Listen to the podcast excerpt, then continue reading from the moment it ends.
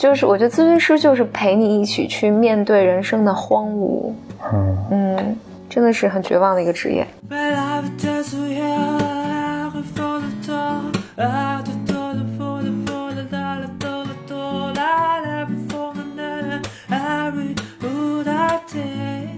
Welcome to another episode of Blow Mind，两个人的公路博客。大家好，我是峰哥何峰，我是简丽丽。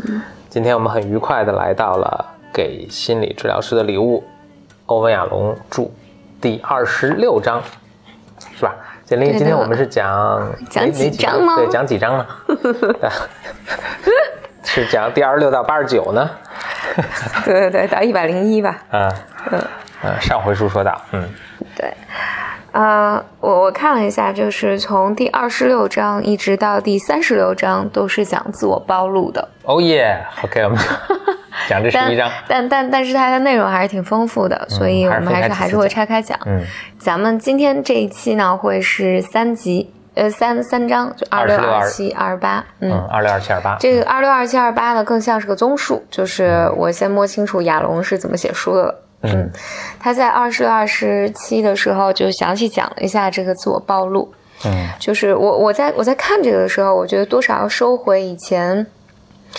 呃，以以前我在节目里就经常说，哎，亚龙自我暴露太多啊，我不是特别认、认可他的这个方式啊什么的。但但他在这儿，我我觉得后面这几章里面，他是比较清晰的表达了他对自我暴露的看法，嗯还有边界，就是以及他后面有一些对于自我暴露的一些警告。嗯，我先想拉回来一点儿，那这个自我暴露这个此话怎讲啊？这个听着还是有点术语哈。我想应该不是指，比如在公众场合就 脱衣服脱衣服，对吧？不是，不是指这个。不不是不是，他讲的就更多的是，呃，在咨询室中，你多大程度上和你的来让你的来访者知道你真实的感受、你的想法，还有你的一些生活事件。嗯所以在第二十六章的时候，他，呃，他就是这么讲的，就是亚龙就是这么讲的，说，如果一个治疗师对病人保持神秘，而且掩藏自己，这会对治疗有反作用。嗯，就是，嗯，因因因为就是很很不幸的是，就很多怎么讲呢？哎，我我我觉得当当一个人处在比较偏执的位置上的时候，嗯就特别容易把心理咨询的伦理啊，或者是那个规则，呃，或者老祖宗的一些训诫，就当成不可逾越的一个不可打破的不可打破的东西。嗯然后，所以这这是一个，这是这是一个艺术，就是你也要警戒另外一个极端，就是教条主义。呃，对，一个极端是教条主义，另外一个极端呢，就是反正我我是为来访者好，这个嗯边界就是可以打破的。嗯，嗯，所以我我觉得这样说想起乱码他们那个他们那个叫做无差别什么 anything goes 什么流派，就是就 随便就是 对，就什么都行，什么招都行。对对对，啊所以我我觉得在这儿略有点跑题，就我们不是在说自我暴露，但我很想讲，就是心理咨询里面就所谓这个伦理还有设置的意义。嗯就无论伦理还是设置，都是用来保护咨询师和来访者的。嗯但是呢，你不能特别教条的说，我就是不能自我暴露。我在病人面前，我在来访者面前，就是应该完全的掩盖自己。你也不能说，说啥都行。对，说啥都行，反正我都是为来访者好。嗯，就是因为因为我说的这两个极端都特别容易使容易被使用，就是一方面人们很容易说，哎，咨询师就是不能在在咨询中这么做，嗯然后或者或者有的时候咨询师，比如说我不想面对某种痛苦感的时候，我比如说我我要拒绝我的来访者比较困难这件事情的时候，我可能会给自己编造一些理由，这个理由是，嗯，因为我这么做会对我的来访者好，我是为了他的利益考虑的，所以我就可以没有边界。嗯就是这这是两个极端，嗯，这也是我觉得心理咨询对于大众就很多时候理解起来会有一点点困难，就是到底你这么做就是这么做也不是对的，那么做也不是对的，或者那么做有时候那么做是对的，等等等等等，反正总之啊，我可能就想表达，就他他他背后有一个非常 rich 的。怎么讲？就非内涵很丰富很丰富的这个就是所谓心理咨询的伦理啊，还有设置上。嗯，然后就所以所以我们在看这自我自我暴露的时候，也可能也是带着这个心态去理解它。所以亚龙呢就说，治疗师的这个自我暴露呢，不是一个单独的实体，是一组行为。就你不能把自我暴露看成，我就跟你讲这个东西到底是好还是坏，它是一组行为。所以其中，就是他说其中有一些行为是会促进治疗的，但有一些呢是会起反作用的。然后他在二十六章就是有点像综述一样，他就把治疗师这个自我暴露分成了三个领域，他后面几个章节也是以此来分的。第一个就是它叫治疗的机制，就是你你要不要让你的来访者知道这个治疗是怎么进行的，嗯。第二个就是此时此地治疗师的感受，就是当下治疗师有什么样的感受。第三部分就是治疗师自己的私人生活。嗯嗯，哎，这个机制也算自我暴露吗？这个不是一个与，就它跟个人好像没有什么太大关系。我我我觉得在这儿讲，因为在咨询中，我觉得有时候比较尴尬的是，嗯，来访者问说：“我这个到底是什么问题？”嗯，或者他会他会来问你说：“这个心理咨咨询，咱们俩现在一起工作的这部分到底是怎么工作的？就到底对我有没有用？”就这一类的问题，有的时候呢，咨询师会，我我觉得他有时候会把咨询师放在比较尴尬的境地，就是我我可能谈我的顾虑，我有时候会想说，我在这个时候告诉你这件事情，对于你来讲到底是不是一件好的事情？然后或者我有的时候在这个这个阶段，因为我觉得尤其精神类精神类的问题，还有就心理类的问题，就是我需要理解它，其实需要更长的时间。我现在给你的这个东西。会被你怎么使用，或会被你怎么理解？就是，嗯，就它它不像一个你你去呃外科，然后大夫就给你检查，一下大夫要告诉你说这你是这个问题，这个问这个问题，然后我后面的治疗流程会有这个风险，那个风险，那个风险。心理咨询或者精精神类的这个领域是很难被明确的这么讲出来的。有的时候，所以有的时候咨询师为了保护来访者，或者是要带着这个想法，然后会。模糊化就就不跟你直接回答这个问题，然后咨询师很讨厌的一个话就问你说，你是不是嗯，就是什么让你问我这个问题啊？我很想了解你有什么感受啊？这是不是让你觉得很焦虑啊？等等等等，就咨询师啊会把这个问题噗再扔还给来访者，嗯，然后来访者会很愤怒，然后咨询师又觉得啊我在做我的工作。嗯，然后这个，单这个你问这个问题，知道其实其实就是二十七章亚龙在讲的东西。嗯，他开篇讲的很有很有意思啊，他这题目叫做治疗的机制，对病人要真诚。嗯，他开篇呢就用了一个托斯妥耶夫斯基嗯。的《卡拉马佐夫兄弟》中。大作家，说宗教大法官声称人总是希望。有魔力、神秘感，还有权威感。嗯，然后我就顺便打个小插，曲我不老跟你这说一个人叫 Jordan Peterson 嘛，嗯，他也特别喜欢这作家啊，整天引用，好逗啊。嗯，看来全世界人看的书都比较多。嗯，对，那肯定，那或者是这个人可能格外深刻吧，可能真的是，或者是不是在这个这个心理咨询师中特别流行有可能。嗯嗯 t o s t o y e v s k y 对，然后他他说就是说，你从历史上看呢，就是大家也都倾向于，比如把医生啊或者治疗师放在一个特别神秘的面纱后面。嗯，他说西方的医生几个世纪以来都用了各种促进敬畏感和最大化安慰剂效应的设备，就是这种白大褂儿，嗯，然后权威啊，一面墙都是各种权威的证书，然后写处方都用拉丁文等等等等。中国好像没有啊，中国也就是写处方写的潦草一点。对，对，然后他他就是人人们用这种方式来装点自己的那个权威感，让让给人们带来一些安慰的感觉。嗯。然后，但是亚龙呢，其实持的观点是与此完全相反的。嗯。他觉得要与病人、要与来访者建立真诚的关系本身，就要求我们放弃行使这种。魔力啊，神秘感，还有权威的那种权利。嗯，这个我觉得这个也是。我记得今天中午我们跟朋友一起吃饭的时候还讨论到这一点，就是你比如说，你看有一些相对比较洗脑的培训师啊，大家就会要建立那种你听我的，就信我得永生。嗯，顺便说一下，这个并不指心理啊，就是什么。管理培训大师班啊，什么销售大师班啊，这种对对等等等，这些可能尤其尤其甚，嗯，对他就要建立这种权威感，听我就行了，嗯。但是心理咨询师是和这个恰恰完全相反的一部分，嗯，某种程度上，我觉得这也是心理咨询不那么受人待见的一个很大的原因，因为我我觉得如果我要相信说。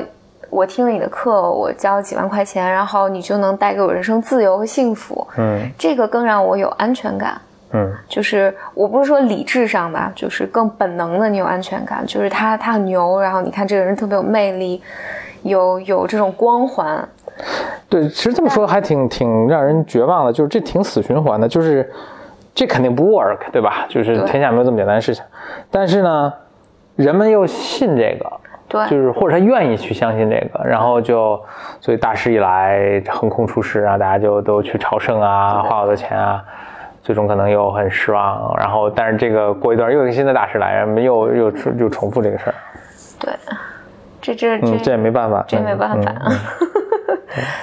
但但因为心理咨询师就刚刚好是一个完全相反的物种。对，而心理咨询师又反其道而行之，就所以就尤其困难。对，心理咨询师就是。告诉你说，这人生就是不确定的呀，然后我们一起来探索。但我们会遇到这个，可能会遇到那个，但我也不能确定我们俩是不是一定能搞得定。然后，但就是我觉得咨询师就是陪你一起去面对人生的荒芜。嗯嗯，真的是很绝望的一个职业。Anyway，嗯，Anyway，就是。所以回回到心理咨询上啊，就是你要和一个人建立一个真诚的关系，本身你就要放弃那种权威感、魔力感，让你的来访者知道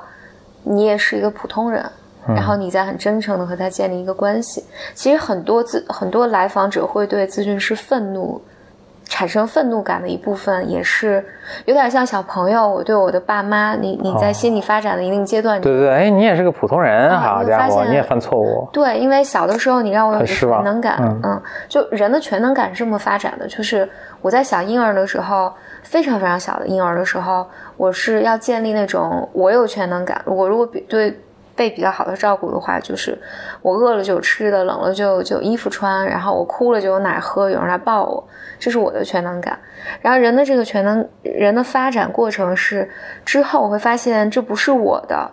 然后我会把这全能感投射投注在我父母身上、养育者身上，嗯，我会认为他们是全能的，嗯，然后这个时候能带给我安全感，嗯。嗯，然后你再慢慢长大的时候，你开始对父母很失望，就是。原来他们这个也搞不定，原来他们有时候说的是错的，然后他们原来这个是不行的，嗯，然后你会体验那种就是挺无助的，然后挺挺害怕的感受，然后这个慢慢慢慢你在这种挫败中，然后你开始慢慢建立就是一个人的，就我自己来，对对，然后嗯，哎，我这你你这么说让，我说想起那个很有趣的一个相关的，就你我前一阵不是看那个李李光耀的回忆录嘛，嗯。他也说了一个很有趣的事情，就是他，呃，当时就二战的时候，日本人打的，就当时大家都觉得说，因为新加坡是英国殖民地嘛，当时可能还没有新加坡这个国家，就是新加坡、马来西亚什么英国殖民，他们就觉得哇，这其实也不用很害怕嘛，就是日本日本人英英 军在那儿驻守啊，其实是啊，说这没什么好怕的，而且他们就被英国殖民很长时间，其实就是你不管说是一种依赖感，还是一种这是。反正就是这么心理，就是英英英军人，这个白种人能把我们挡住，结果白种 被日本人日军打败了嘛，嗯，而且不仅打败了，还就特别惨，就他我他好像有描述，就是说投降的英军被日本人压着，就是到那个呃到那个就是那个，反正集中集中营可能放在一个什么地方看，哇，他看到英军就是狼狈不堪，然后他第一次看到。英国人这个样子啊，就他的那种失望，以及就是当时英英国人在表现出这种无能啊，这种也要惊慌乱失措呀，对他震撼特别大。他就是说啊，以后就是哪怕战胜之后，我们这个地方的领导和管理也应该也不能指望他们，就是他们也不太行，还得咱自己来。就是把日本人赶跑之后，就是战争结束之后，所以这所以可能也是奠定了他的一个。信心就是这个战后这个这个这殖殖民地要要独立呀，然后觉得白种人就是英国人吧，英国人也没有什么厉害的，对对对对对对，就是对对英国人的这种对这个殖民者的这种呃失望和这个，反正就更平等吧，把自己放在一个更平等的位置，跟那些殖民殖民者去那个。我我我觉得这个是，我我觉得所有人人的成长，还有你看整个世界的发展，都是这么进行的，就是所以所以这和我觉得多少和我们老说。就是精神上你要弑父弑母，我觉得是哎，对对对，是，就你你必须要弑父弑母，然后你才能成成人。对，弑父那个弑那个是刚才那个弑是那个杀戮的那个弑啊，但比如说并不是说真的这这弑父弑母，而是说就是你精神上，嗯，发现哎自己是吧？我特别印象特别深的是精神上的一个超越，是我在高中的时候不要去申请大学嘛，然后就要去研究怎么写那个。就写出就相对通顺的英语吧，嗯，就是能够让那个，比如美国大学它能够能能够愿意录取你，我就去看怎么怎么写，怎么提高写作。后来我就突然发现，就是老师讲的很多都是错的，就是其实老师真的根本不知道该怎么写出这个通顺合理的英文，嗯。啊，呃，然后这个当然我以前对对那个 也比较叛逆吧，然后那是一个特别记忆深刻的时刻，就说哦。这玩意儿，一是你也没法听老师的，二是就老师懂得很有限，二是那个其实有很多资源，这个信息你是自己找就找到了，完了自己掌握就完了。嗯嗯，anyway，这是一个个人成长独立的一个很很很分水岭的一个时刻吧。对，嗯，所所以如果回到心理咨询上来讲，就是咨询师不能制造这种幻象，嗯，就就是我我就靠我就行。对对对，不能制造这种幻象，因为如果制造这种幻象，就其实你对来访者是无益的。嗯嗯，对，有的时候这个幻象是必要的，在他就是心理发展的一定阶段，他需要理想化你，但是你必须帮助他去跨越这个阶段。嗯嗯，然后所以咨询中就会有这种来访者对咨询师特别失望，嗯，然后对你特别愤怒，嗯，就是我我我我觉得你应该是个完美的。治疗师，你你怎么会犯这种错误呢？嗯嗯，但这个就是来，这个是咨询师工作的一部分。嗯，在这一章里面，其实，嗯，他想要讲，就是亚龙想要讲的，主要是说，第一，你要建立一个真诚的关系；第二呢，就是他说，心理治疗本身就是很强大的一个东西，如果你能够完全的公开这个。过程和治疗理念就能够使来访者得到很很多的很多的东西。我我的理解啊，就是有点像一个心理咨询的科普，我要告诉你这个是怎么怎么工作的。嗯，我自己有时候也有这种经验，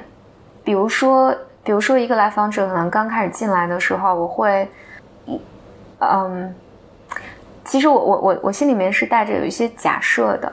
假设。当我们的咨询进进入到某个程度的时候，比如说他会特别的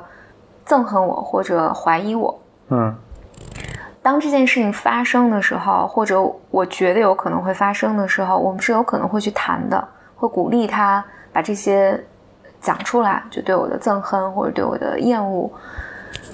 然后我我发现比较有效的是。因为对于来访者来讲，他来表达这些是很困难的。嗯，但当你告诉他，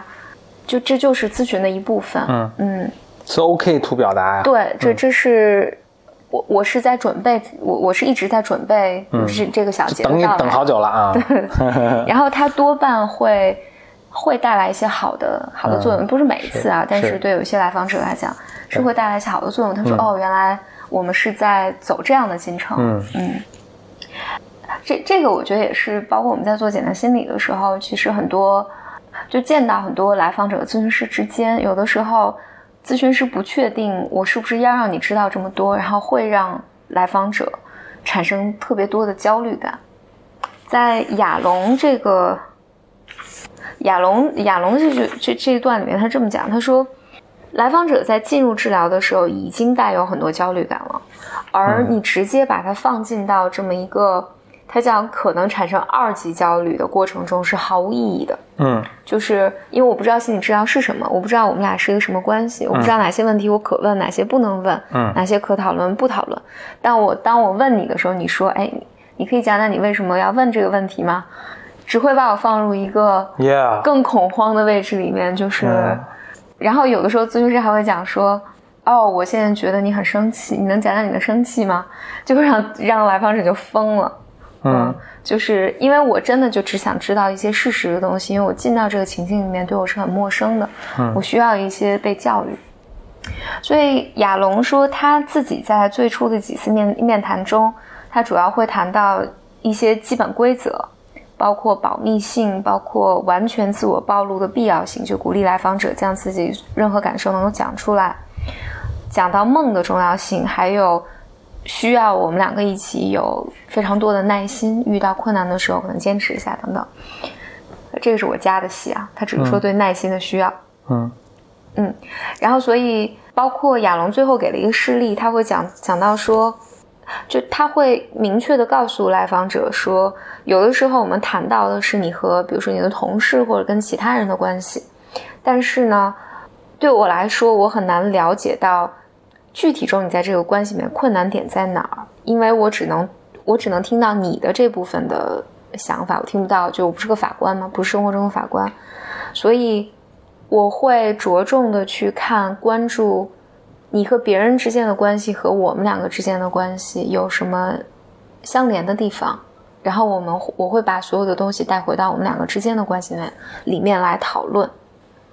这样会让我让我能够更好的帮到你。就是他在最后举的这么这么一个例子，所以他就说你要让来访者知道这个工作是怎么工作的，嗯。我自己作为来访者，我觉得多少错过了一些机会，就是因为我是先学了心理咨询，我知道咨询师是怎么思考问题的，然后我才进入了咨询，然后后来进入了分析，所以我没有我没有体会到那个焦虑感，就是当我的。我在我在讲我自己啊，当我的分析师或治疗师来问我问题的时候，我大概会知道，我跟他讲这个，他会，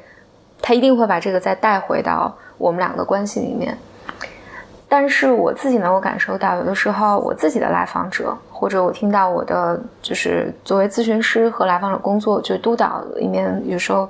讨论到一些来访者的时候，有时候来访者会说，这和我们俩有什么关系？你为什么要问我们两个之间是是什么什怎怎么回事？我在我明明在跟你抱怨我的老板，我明明在跟你抱怨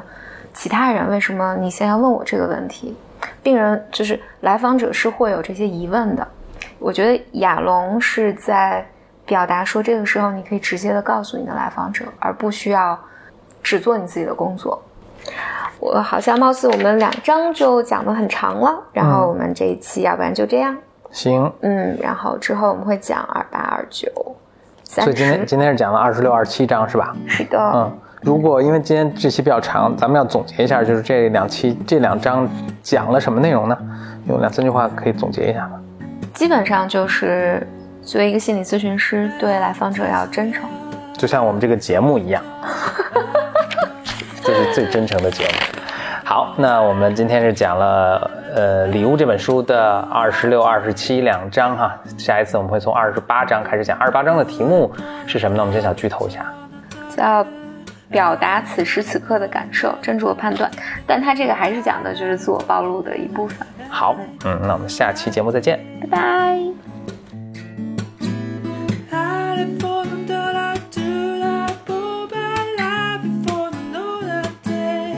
Ah!